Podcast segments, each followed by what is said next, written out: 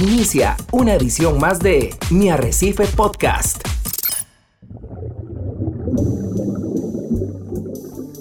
Usted está a punto de sumergirse en los misterios de nuestros océanos y en el fascinante mundo de los acuarios marinos. Esto es Acuariofilia Marina, un mundo marino en la radio gracias a la Asociación Costarricense de Acuariofilia Marina, una organización sin fines de lucro comprometida con el acuarismo responsable y profesional. ¿Qué tal amigos de Monumental, la radio de Costa Rica? Muy buenos días en esta mañana de sábado. Le agradecemos muchísimo que nos acompañe hoy en Acuariofilia Marina, un programa de la Asociación Costarricense de Acuaristas Marinos que busca concientizar de las diferentes prácticas correctas para mantener los seres vivos en los diferentes acuarios, ya sea acuario de agua dulce, acuario de agua salada, acuario plantado, que usted tenga en su hogar, en su oficina, como hobby para que usted pueda disfrutarlo mejor y también para que podamos darle a través de este programa visibilidad a los diferentes esfuerzos que hay en el país de conservación de los recursos naturales con mucho énfasis en los recursos oceánicos. Gracias por ser parte de Acuariofilia Marina. Usted nos está escuchando a través de las ondas radiales de Radio Monumental, la radio de Costa Rica y aquí ya tomándonos un buen café en buena compañía con don Hernán Azofeifa. Muy buenos días, don Hernán.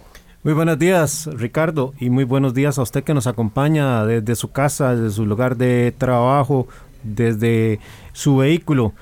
Día sábado para hacer mantenimientos en nuestros acuarios, darles un buen mantenimiento, midiendo parámetros, haciendo cambios de agua, midiendo sus nutrientes de que estén controlados para que la calidad del agua donde mantenemos nuestros organismos se mantengan siempre en condiciones óptimas.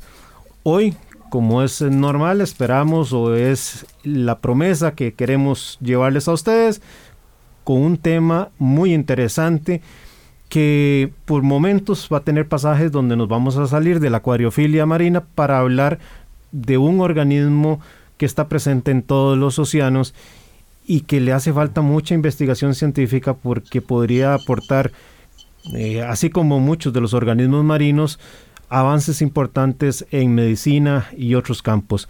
Pero dejemos que sea nuestro invitado el que nos vaya a desarrollar este tema. Ricardo, si quieres, presentamos el tema y vamos con nuestro invitado que hoy nos acompaña desde fuera de Costa Rica. Así es, hasta México lindo y querido. Como dice la canción, saludamos, hoy tenemos a Antar Pérez Botelo, que esperamos esté tomando un buen cafecito también. Yo no sé qué tan cafeteros son ahí en el DF, pero Antar es máster en ciencias biológicas, está actualmente cursando un doctorado en ciencias biológicas de la Universidad Nacional Autónoma de México y hasta el DF te saludamos Antar, muy agradecidos de que estés con nosotros.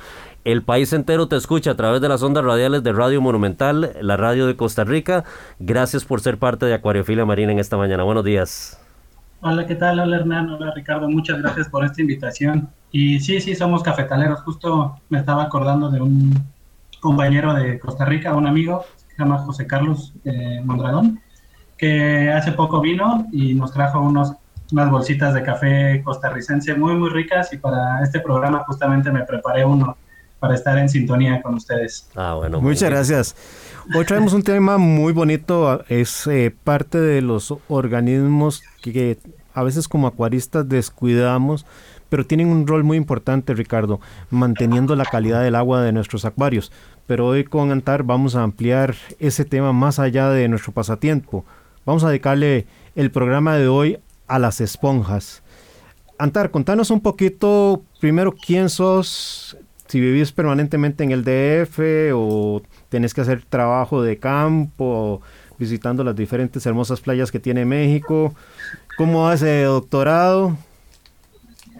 Pues eh, miren, yo soy estudiante de doctorado, como, como bien menciona Hernán. Eh, estudio en la Universidad Nacional Autónoma de México y justamente como me dedico a cuestiones marinas, eh, tuve que salir del, del, Distrito Federal, que ahora le llamamos Ciudad de México, este, hacia un lugar que tuviera costa y un lugar que tuviera mar para poder hacer la investigación que hacemos. Entonces, por esa razón, yo me mudé, salí de casa de mis padres hace bastante tiempo ya a un pueblo muy pequeño y pintoresco que se llama Cisal, que está en las costas yucatecas de, de, México, en el Golfo de México justamente. Y ahí la universidad tiene un campus en el cual este, estoy realizando algunos trabajos eh, relacionados con, con esponjas marinas en este caso.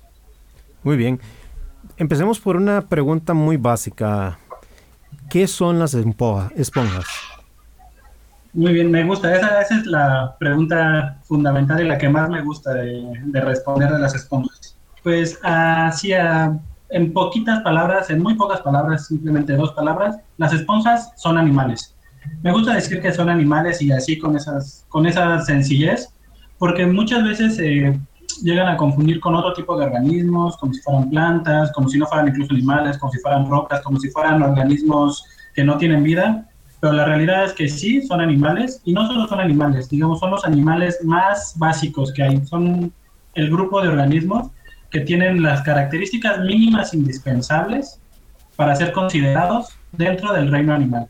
A partir de ahí, de todas las características que tienen, más una serie de características anexas, podemos empezar a diferenciar otro tipo de, organismos, como por ejemplo crustáceos, vertebrados, este, algunos gusanos, en fin, diferentes animales, todos pasan por tener estas mínimas características que las esponjas tienen. Perfecto.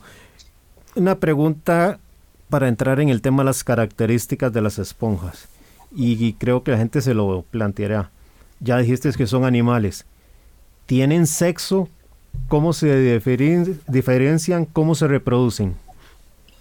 Es una, es una muy buena pregunta, Hernán. Este, depende mucho de qué especie nos estemos refiriendo, pero sí, podemos identificar este, dos grandes estrategias de reproducción que tienen las esponjas. Una que es sexual, en donde sí hay una liberación de espermatozoides y óvulos al, al agua, ahí se da una fecundación esa fecundación pasa a formar una larva y esa larva se asienta en el, en el sustrato y forma un nuevo organismo. Esta formación de gametos puede estar eh, como dividida en dos, dos, secciones. Una es que el mismo organismo, una sola esponja, un solo individuo, produzca los dos gametos, produzca gametos masculinos y gametos femeninos. Y la otra es que los sexos estén separados, como en muchos animales. O tengamos una esponja macho, una esponja hembra, y cada una de ellas libere una, un gameto diferente, ¿no? Un gameto masculino, un gameto femenino, y ya en el agua se da la fecundación. Y por otro lado, tenemos una reproducción asexual.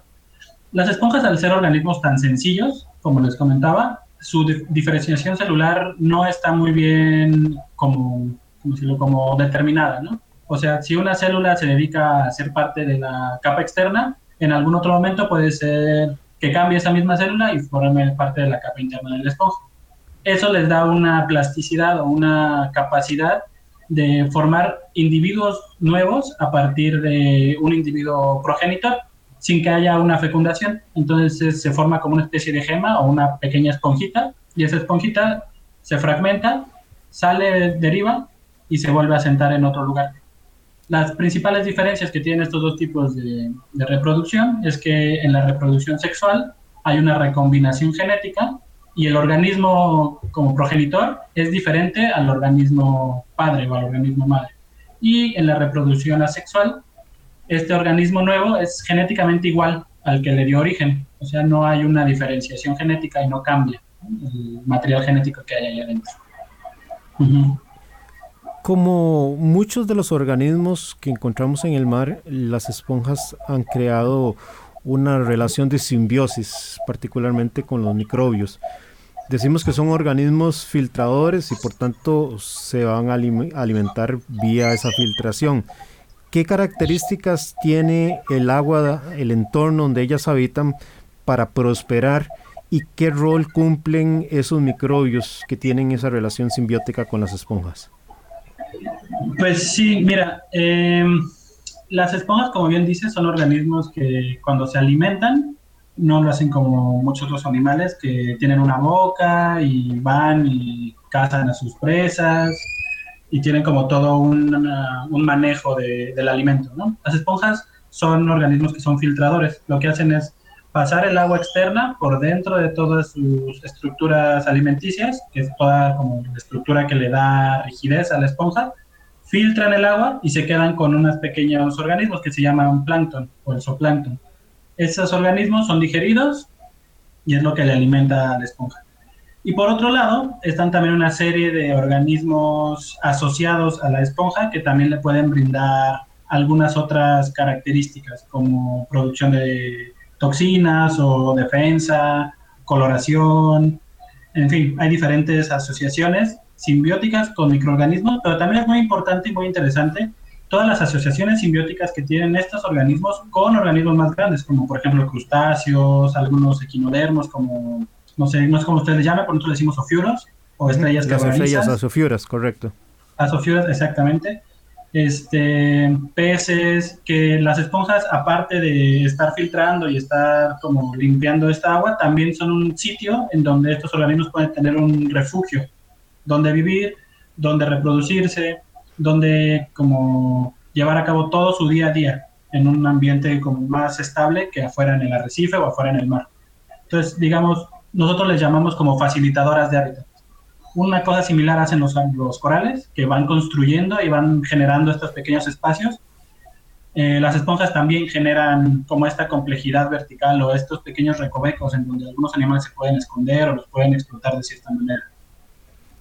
Para tratar, no, es interesante, Hernán, ahora que hacía eso.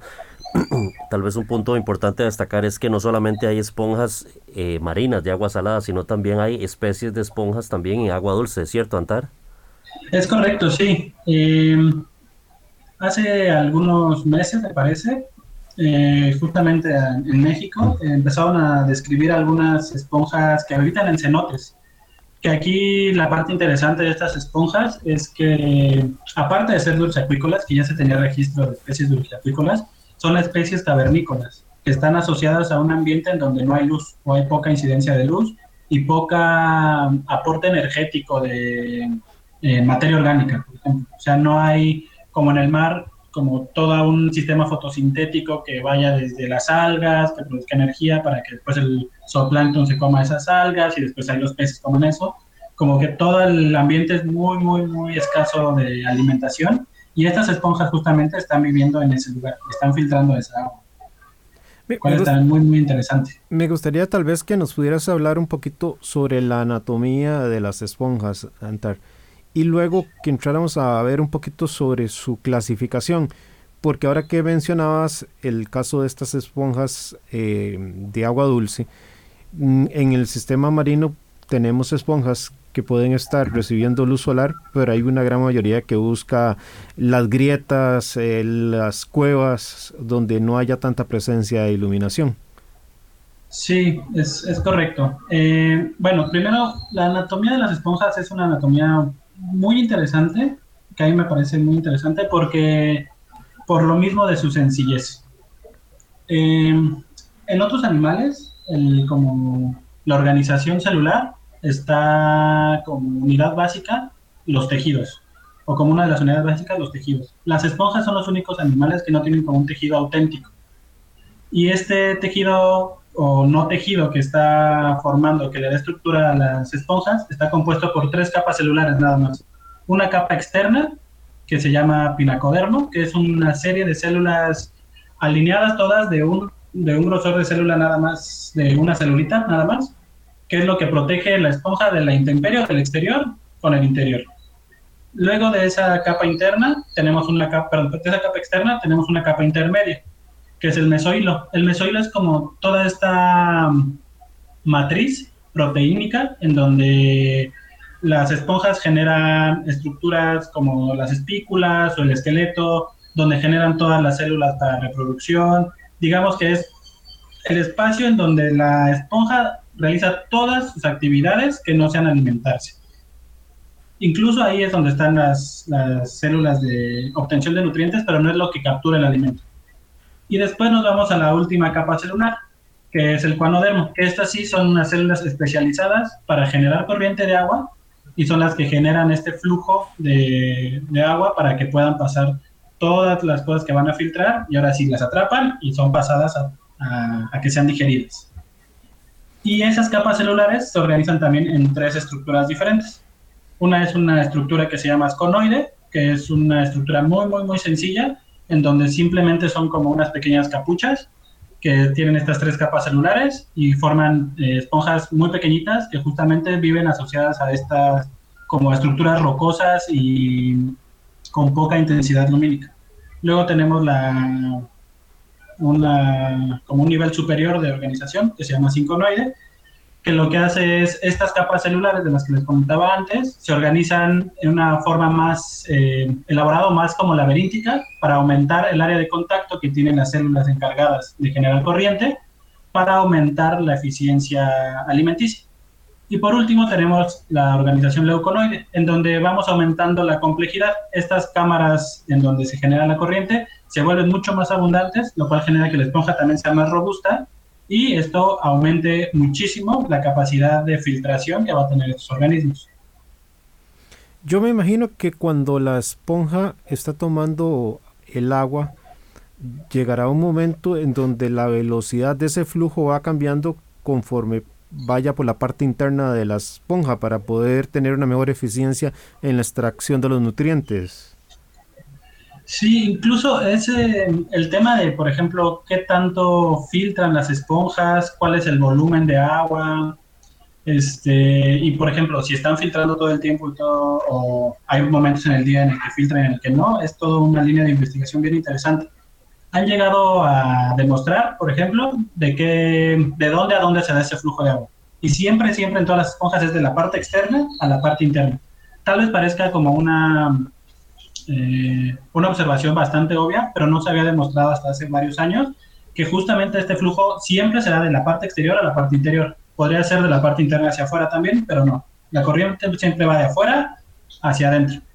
Y más aún, han logrado medir cuánto es el volumen de agua que filtran. En algunas especies polares, por ejemplo, se tiene que filtran hasta mil litros de agua por kilogramo de tejido seco de la esponja hasta 20 mil litros de agua por kilogramo por hora. Entonces es un montón de agua la que están filtrando. Y junto con estos estudios también han demostrado que no todo el día están filtrando, no todo el día, toda la noche. Hay momentos en el día en el que están filtrando y se momento de alimentación y hay momentos en los cuales se para la filtración y la esponja está realizando otras actividades que no es, que no es alimentarse. Y justo esta, esta pregunta me lleva a un, a un estudio bien interesante que leí el otro día sobre cómo el cambio climático ha estado afectando esta, este comportamiento de filtración en algunas especies de esponjas. Y es aquí en donde la acuarofilia ha tenido un, como una aportación también al estudio de las esponjas, porque lo que hicieron fue recolectar esponjas del medio eh, marino meterlas a unos acuarios, esperar a que esas esponjas crecieran, luego las fragmentaron para generar un volumen mayor de esponjas y con esto empezaron a poder hacer experimentos controlados en diferentes acuarios de aumento de temperatura, tolerancia térmica y medir qué tanto cambia la alimentación de estos animales en diferentes condiciones de, de temperatura. Viendo que sí, efectivamente, el aumento de la temperatura está teniendo un impacto negativo en qué tanta agua están filtrando de acuerdo al tipo de flujo, alimentación eh, y la, iluminación antar, me imagino que la forma de clasificar las esponjas podrían ser muchísimas. Eh, uno cuando piensa en un acuario, limitado al acuario, no al océano, pues piensa en esas características, ¿verdad? Del tipo de alimentación disponible, la intensidad lumínica que pueda haber o los flujos de agua. Y señalo esto, que por lo menos creo que la parte del flujo de agua y el alimento disponible están relacionados con una inquietud que quería plantearte. Cuando uno piensa en una esponja, uno se imagina, no sé, las esponjas que se, a veces están en, el baño, que están en, en, los eh, cuartos de limpieza, en la cocina, que son absolutamente porosas y por cada poro entra el agua. Pero el caso de una esponja, la esponja tiene boca y tiene una boca que se ubica en función de los flujos de agua. Sí, bueno, digamos, no es, no es una boca como tal, se llama ósculo, Ajá, correcto. que es el espacio por el cual, como este espacio interno por el cual el agua sale. Y ese ósculo conecta un atrio. Ese atrio es la parte interna en donde todo el flujo externo del agua que está filtrando la esponja está llegando, se concentra en ese atrio y por el ósculo es por donde está saliendo. Ok. pero digamos, ese ósculo no tiene una función alimenticia, más bien es una función para poder expulsar toda el agua que ya se filtró y ya pasó por los tejidos de la esponja. Y por ahí simplemente es desechada. Ok. Entonces regreso a la pregunta de las clasificaciones, porque esas podrían ser una opción de lo que acaba de mencionar, por flujo, por iluminación, por tipo de comida, pero también podríamos pensar en clasificaciones por eh, su armamento químico que es producido por bacterias, según entiendo, y no sé cuáles más clasificaciones podrías ampliarnos vos para obtener una mejor idea, si hay por tamaño, si hay otras condiciones. Eh, la clasificación eh, de los organismos en general está muy ligado a nuestras necesidades y cómo nosotros queramos ordenar, ordenar o organizar los organismos o la vida que estamos viendo. Una de las clasificaciones que más se ocupa en la parte científica es la clasificación del Linneo, una clasificación dicotómica en donde tenemos nombres científicos, órdenes, clases, filums, familias, en una característica jerárquica, ¿no? Y esa clasificación está totalmente eh, fundamentada en cuestiones de sistemática y de taxonomía, o sea, de características morfológicas de los organismos. Y ahora se están integrando también algunas cuestiones genéticas, en donde puedes ver si una especie que morfológicamente es similar puede ser distinta porque su material genético es muy diferente. Pero también podemos clasificarlos de otras maneras. Por ejemplo, tenemos esponjas que son, este, que viven, como mencionabas, en lugares con mucha luz y otras esponjas que son crípticas o sea, que viven en recovecos o que viven en, espacios mucho más este, como confinados, ¿no? Y eso tiene que ver con el tipo de alimentación o el tipo de cantidad de luz que necesita, que necesita recibir la esponja. También podemos clasificarlas, por ejemplo, entre el tipo de estructura esquelética que tienen. Unas esponjas tienen esponja, de espículas de carbonato de calcio, otras de silicio, hay esponjas que son solamente de silicio y que viven en mayores profundidades, hay esponjas que mezclan carbonato de calcio con espongina y esa podría ser otra gran división. O también por eh, el tipo de beneficios que nos están brindando, como mencionabas, esponjas que, que proporcionan o que generan metabolitos secundarios, esponjas que no los generan, o esponjas que podemos utilizarlas para eh, eh, extraer compuestos químicos y tienen una importancia médica o una importancia comercial, y las esponjas que todavía no se les da su, importancia. Entonces, en esta parte de la clasificación es importante eh, como tener en cuenta cuáles van a ser nuestros criterios para poder encasillar o poder meter en cajitas esas esponjas y saber qué es lo que queremos diferenciarlas. Creo que otro punto también que es importante resaltar de las esponjas es que ellas se encuentran prácticamente en todos los océanos alrededor del mundo. Sin embargo, hay grandes concentraciones de, esponjas en el mar Mediterráneo, en el sector del Caribe, en los eh, mares u océanos alrededor de Japón. Principalmente se encuentran y a diferentes alturas de profundidad, digámoslo así, del mar. Sí, sí, sí, sí. Es impresionante la, cantidad de ambientes que han logrado colonizar estos organismos. Ustedes en el Golfo de México tienen bastante, ¿va, Antar? Sí, sí, sí. De manera general, eh, de manera mundial, las esponjas eh, habitan en un rango de profundidad de 0 a 50 metros. A menos 50 metros de profundidad. Es donde tenemos registrados hasta ahorita alrededor del 70% de las especies. Un poquito más. Pero bueno, en el, Golfo se tienen registros de esponjas que hay hasta 3.500, 4.000 metros de profundidad, lo cual es impresionante. Y también otra cosa, el, fondo marino, eh, bueno, dicho de otra manera, las partes tropicales y cercanas a las costas son unos sitios que son más fáciles de explorar y de investigar. Entonces esto nos podría estar generando un sesgo en la información que estamos teniendo o estamos obteniendo digamos que puede ser que las esponjas que están en aguas someras, hay más especies en aguas someras porque es las que más hemos encontrado. Pero si hacemos como un pequeño ejercicio, el fondo marino es mucho más grande y tiene mucho más espacio que, perdón, el fondo marino profundo tiene mucho más espacio que las zonas someras. Entonces es probable que la cantidad de especies de esponjas y de otros organismos sea mucho mayor en las partes del mar profundo, solo que no las hemos descubierto aún. Entonces sí hay que tomar con un poco de precaución esto, pero sí, hasta ahorita podemos decir que, que las zonas arrecifales y las zonas someras son las que tienen la mayor concentración de especies a nivel mundial. Muchas gracias. Usted está en sintonía de Radio Monumental. Nos vamos a separar por unos instantes para ir a un corte comercial y de regreso vamos a continuar con Antar conversando sobre las esponjas. Voy a tratar de involucrar a Antar y espero no eh, ponerlo en un apuro, pero me gustaría hablar sobre el tema del carbono orgánico y el rol que cumplen las, las esponjas para remover ese carbono orgánico de las aguas y luego entrar a ver un tema que tiene que ver con la coloración.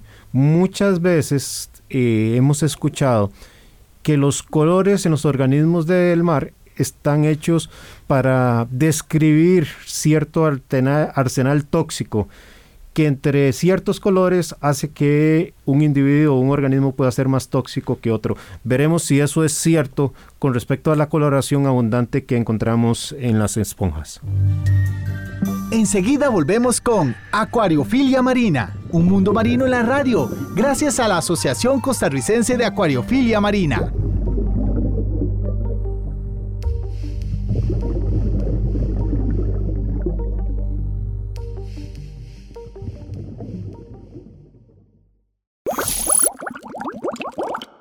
Está usted en sintonía de Acuariofilia Marina, un programa de la Asociación Costarricense de Acuariofilia Marina, una asociación sin fines de lucro que busca formar acuaristas responsables, sensibles con lo que está sucediendo con nuestros entornos marinos. Hoy abordamos un tema interesante con Antar Pérez Botello. Desde la Ciudad de México nos está hablando de las esponjas. Nos íbamos al corte comercial, Antar y yo te planteaba el tema del el armamento químico asociado a la coloración o no de las esponjas. ¿Qué tan cierto es eso?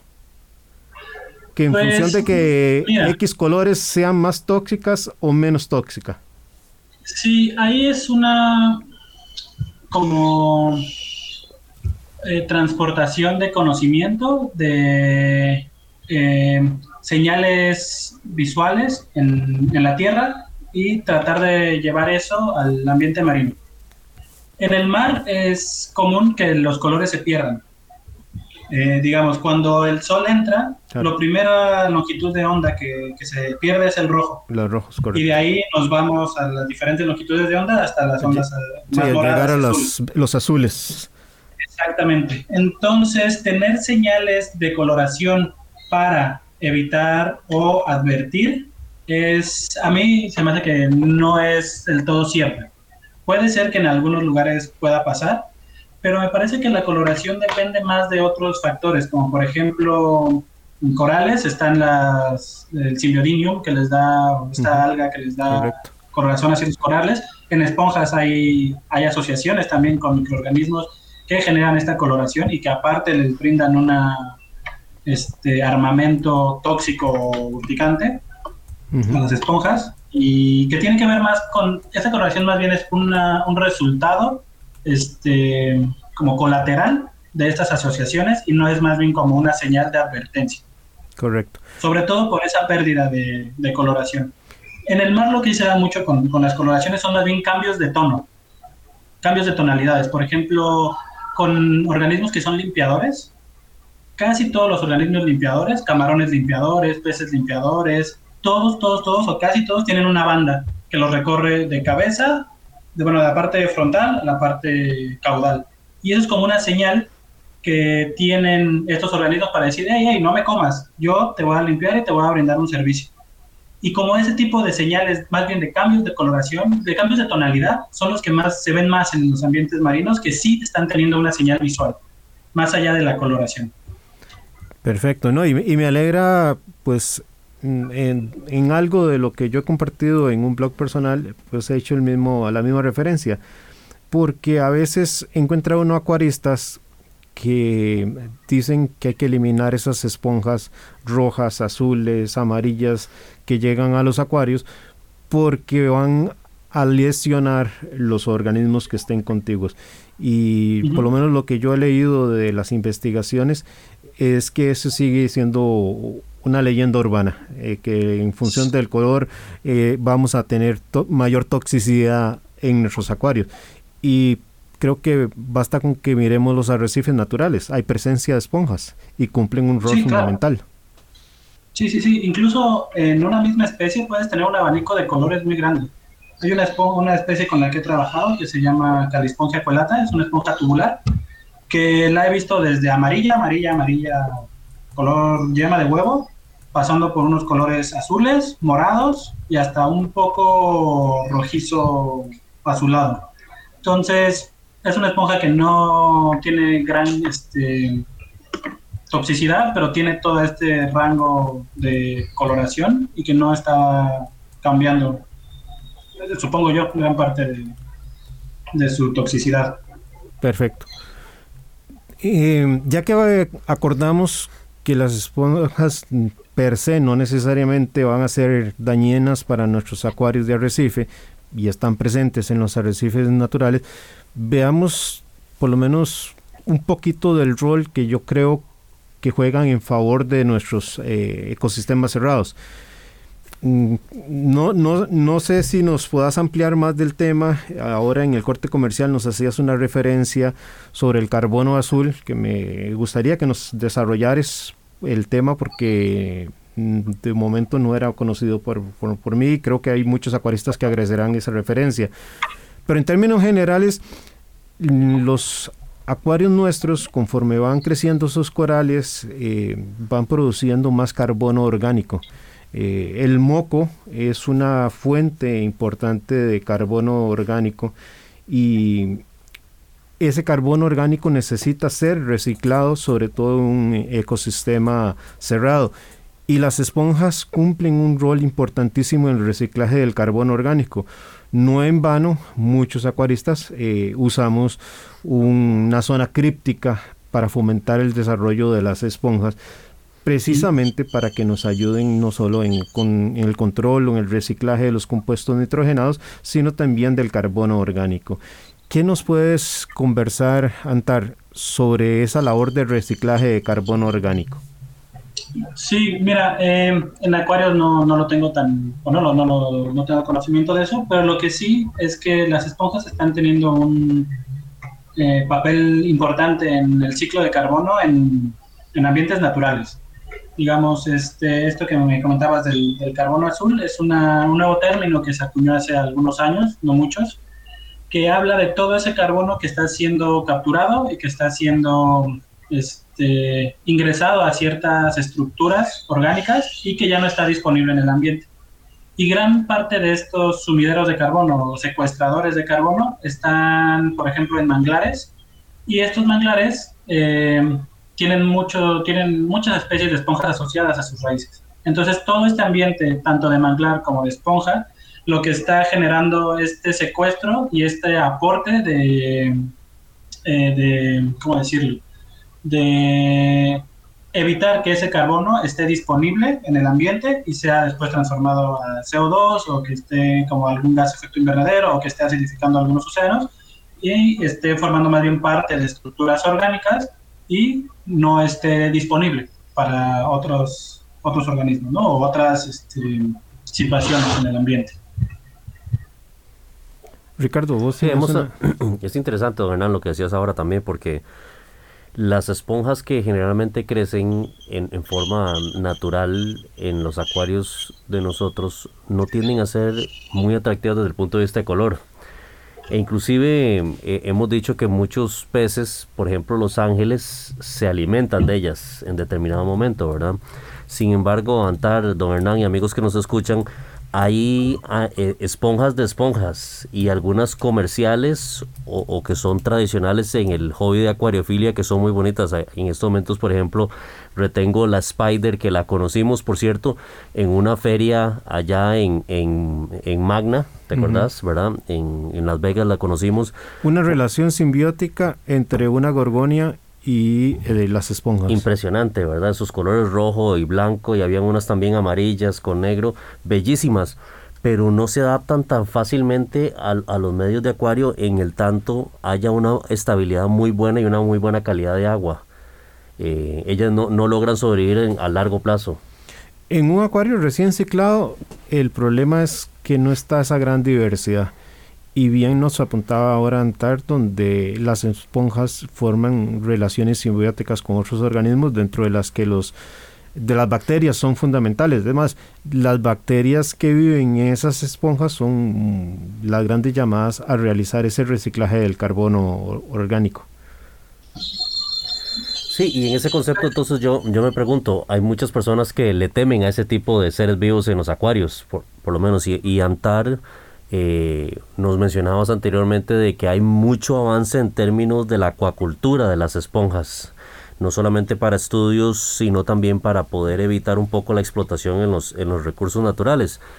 Eh, ¿qué, ¿Cuál es tu experiencia en términos de cuáles son esas esponjas más comunes en los acuarios y, las recomendaciones para que una persona pueda tener un ser vivo con éxito en un ambiente cerrado como este? Pues mira, eh, en cuestiones de, que tengan éxito en, poderlas reproducir eh, o poderlas tener, eh, no, no lo sé. No sé cuál, cuál sería como la recomendación para, los escuchas de tenerlas ahí. Es, es importante saber cuáles son los parámetros que necesita cada organismo. El problema que pueden llegar a presentar las esponjas es que dependen de muchos factores que le están brindando, por ejemplo, que si la especie de, de, microorganismo que es la que necesita para la coloración o para llevar a cabo ciertas este, actividades o alguna intensidad de luz. Por ejemplo, con los corales, ustedes no me dejarán mentir, pasa mucho, con anémonas también, que si no tienes una luz adecuada, los corales se blanquean o las anémonas también se ponen blancas. ¿no? Correcto. Entonces, ese mismo tipo de estudios deberían de existir para para las esponjas, para saber qué condiciones son las que necesitan para que tu esponja no, no muera o no pueda lograr asentarse.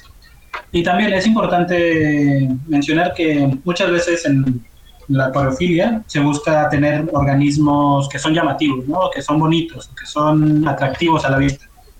Pero también hay muchos otros organismos que igual no son tan atractivos, pero que pueden estar funcionando como estos proveedores, por ejemplo, de eh, bacterias simbiontes a las esponjas o que pueden estar limpiando, como decía Hernán, el agua de ciertos este, compuestos de carbono orgánico.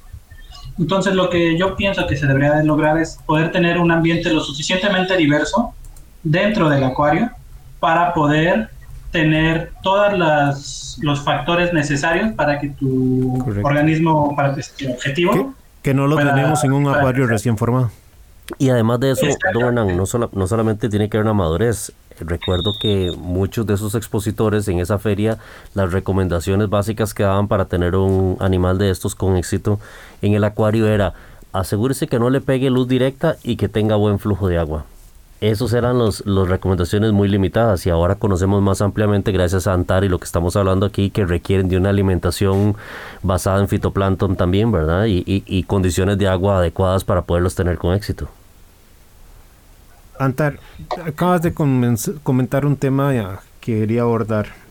Las esponjas, por ser organismos tan porosos, en sus cuidados, obviamente no sé si tienes la experiencia porque ha sido mucho trabajo en el campo y no necesariamente con un acuario el que has tenido, pero la manipulación de la esponja al sacarla de su entorno de agua y exponerla al contacto con el aire hace que esas estructuras porosas se carguen de oxígeno y como oxígeno que es es un oxidante que posteriormente queda atrapado en esas estructuras y va a ir dañando el tejido de la, de, la esponja.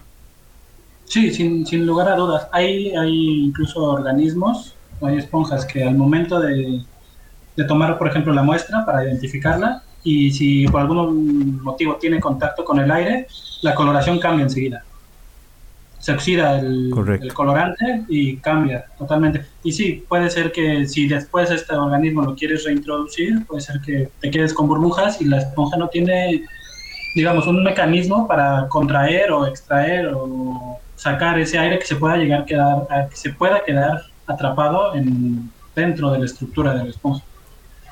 Y como organismo que es, animal que es, que ya referenciabas al inicio del programa, se va a descomponer y nos va a generar cargas de nutrientes en un ecosistema cerrado que lo que van a hacer es degradar la calidad del agua. Claro, sí, sí, sí. Y bueno, aquí un poco, a lo mejor saliéndome del tema, pero me hizo Ricardo acordarme. Eh, las esponjas al tener estas características como tan particulares de condiciones de agua, condiciones lumínicas y que son organismos filtradores y que no pueden como eh, diferenciar que sí van a estar comiendo, que no, que va a filtrar, también son, organismos que son utilizados como bioindicadores de un sitio, que puede ser ya sea de buena calidad o de mala calidad.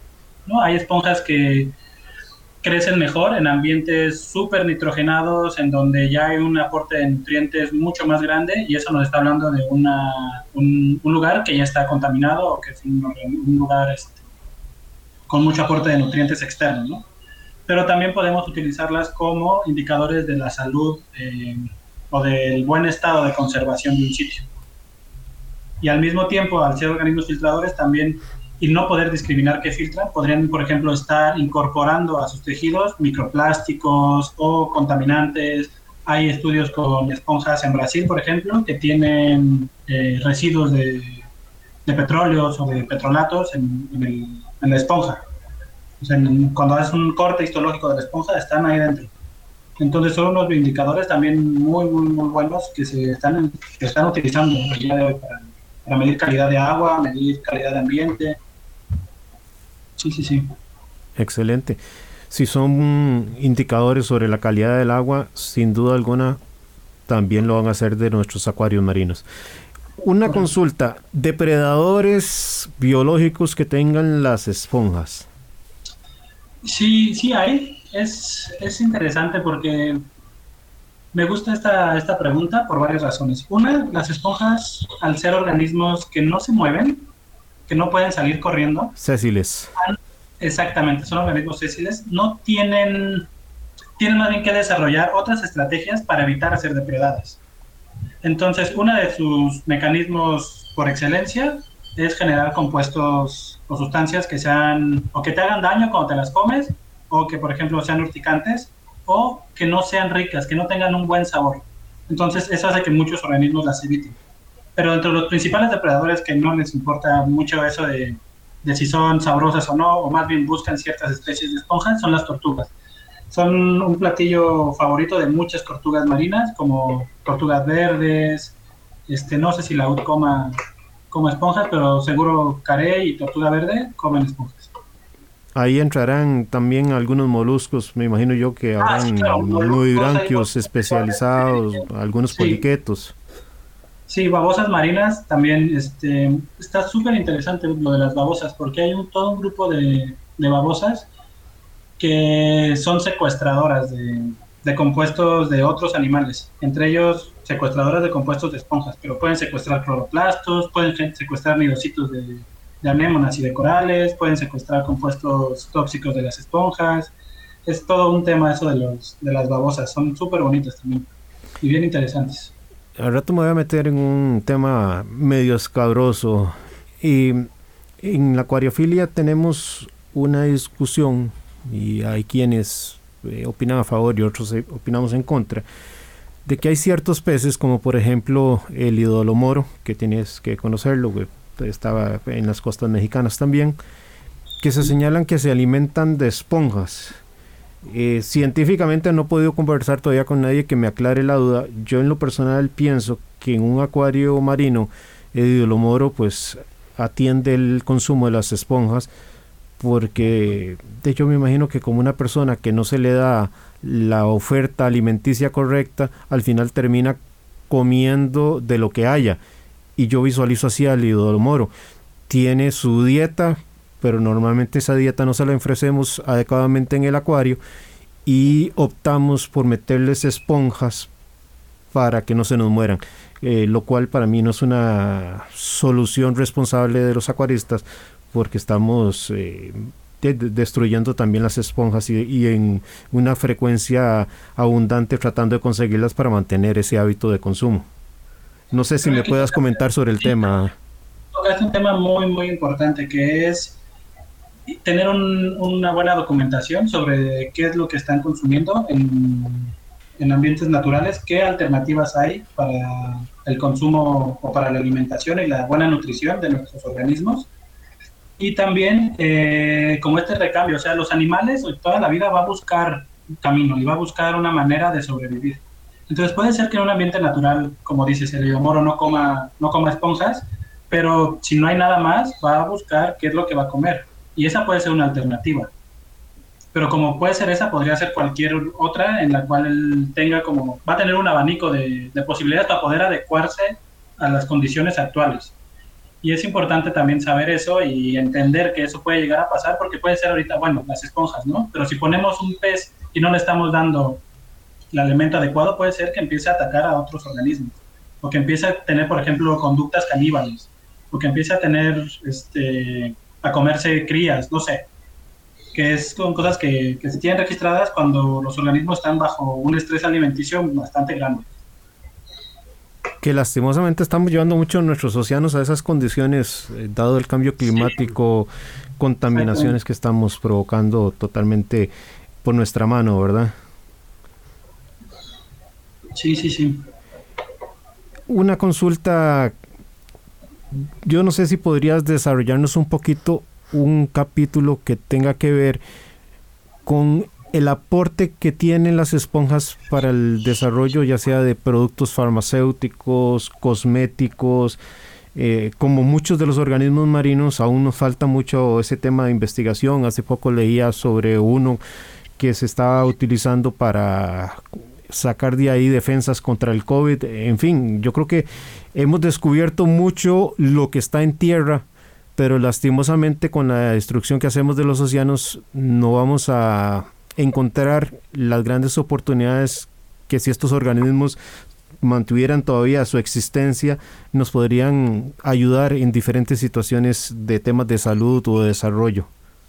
Sí, sí, sí. Eh, sin lugar a duda, este, esta característica que comparten muchas esponjas de, producción de metabolitos secundarios y producción de sustancias defensivas para la esponja, también es algo que se ha estado aprovechando mucho para la industria farmacéutica y sobre todo para la industria o sea, farmacéutica médica.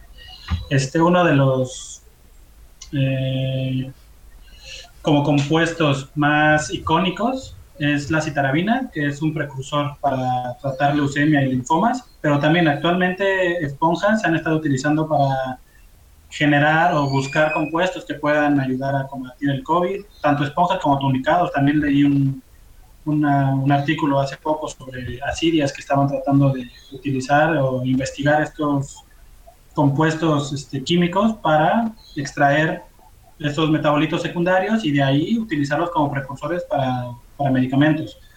Eh, una cosa interesante en este punto es que también a partir de esa extracción, una limitante en la que se han encontrado estos eh, estudios médicos es la cantidad de metabolitos secundarios que puedes extraer por esponja. Entonces muchas veces necesitas un volumen muy grande de animal o un volumen muy grande de, materia orgánica para extraer apenas unos miligramos de sustancia activa.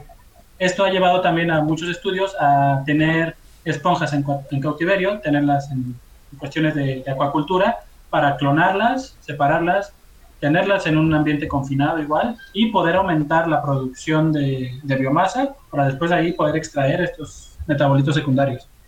Y es una industria bastante fuerte. Incluso se puede usar, no sé, esto mismo se usa para esponjas de baño. Este, también hay una industria bastante bien establecida en el mar Mediterráneo sobre la esponja de baño porque hay gente que le gusta seguir bañándose con esa sensación o con ese aporte que te da una esponja natural a una fibra sintética y que pueden ser alternativas para no para evitar extraer de manera desmedida este, nuestros nuestros recursos marinos.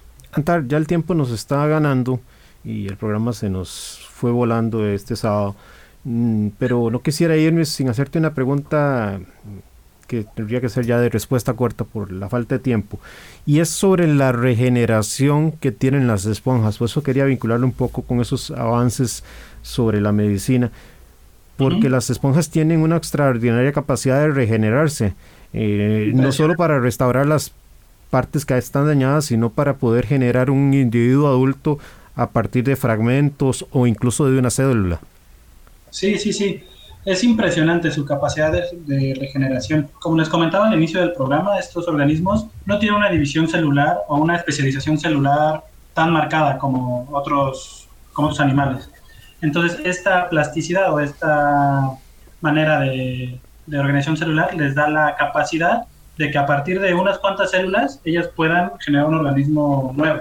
Incluso hay unos estudios en los que hacen lesiones en esponjas y ven el tiempo que tarda en sanar esa lesión y han visto crecimiento de hasta un centímetro por día. Es impresionante la, capacidad de regeneración. Hay otros estudios en donde han puesto materia de esponja dentro de dos portaobjetos y ver en tiempo real cómo se empieza a formar la esponjina y cómo se empiezan a formar todos esos tejidos que le dan estructura a la esponja. Es, es impresionante cómo pueden llegar a crecer de rápido o cómo pueden llegar a regenerar de rápido. Muy bien, muchísimas gracias, Antar. Altar Pérez desde Ciudad de México.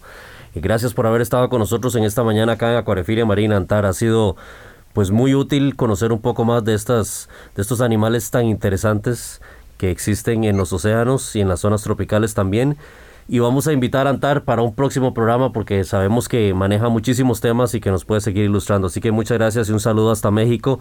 Y gracias a ustedes también que nos han acompañado hoy en esta mañana en Acuariofilia Marina. Mucha gente nos, nos pregunta o nos consulta si me perdí el programa, ¿cómo puedo escucharlo? Pues muy fácilmente usted puede ingresar a la página de Azocam que es azocamcr.org y en la sección de podcast usted puede escuchar los programas que hemos eh, ya desarrollado acá en Acuariofilia Marina. No queremos despedirnos sin antes agradecerles a todos por la, la sintonía y algunas personas que han estado interactuando con nosotros en redes sociales. Un saludito muy rápido a Rafael Bermúdez, a Mauricio Ramírez, Guillermo Campos, Mauricio Solano, Christopher Hernández, Gabriel Madrigal, Ania Vega y Andrés Garita. Muchísimas gracias por estar con nosotros interactuando constantemente en redes sociales y gracias a ustedes por la compañía en esta mañana en Acuariofilia Marina en Radio Monumental, la radio de Costa Rica. Acuariofilia Marina, un mundo marino en la radio, gracias a la Asociación Costarricense de Acuariofilia Marina.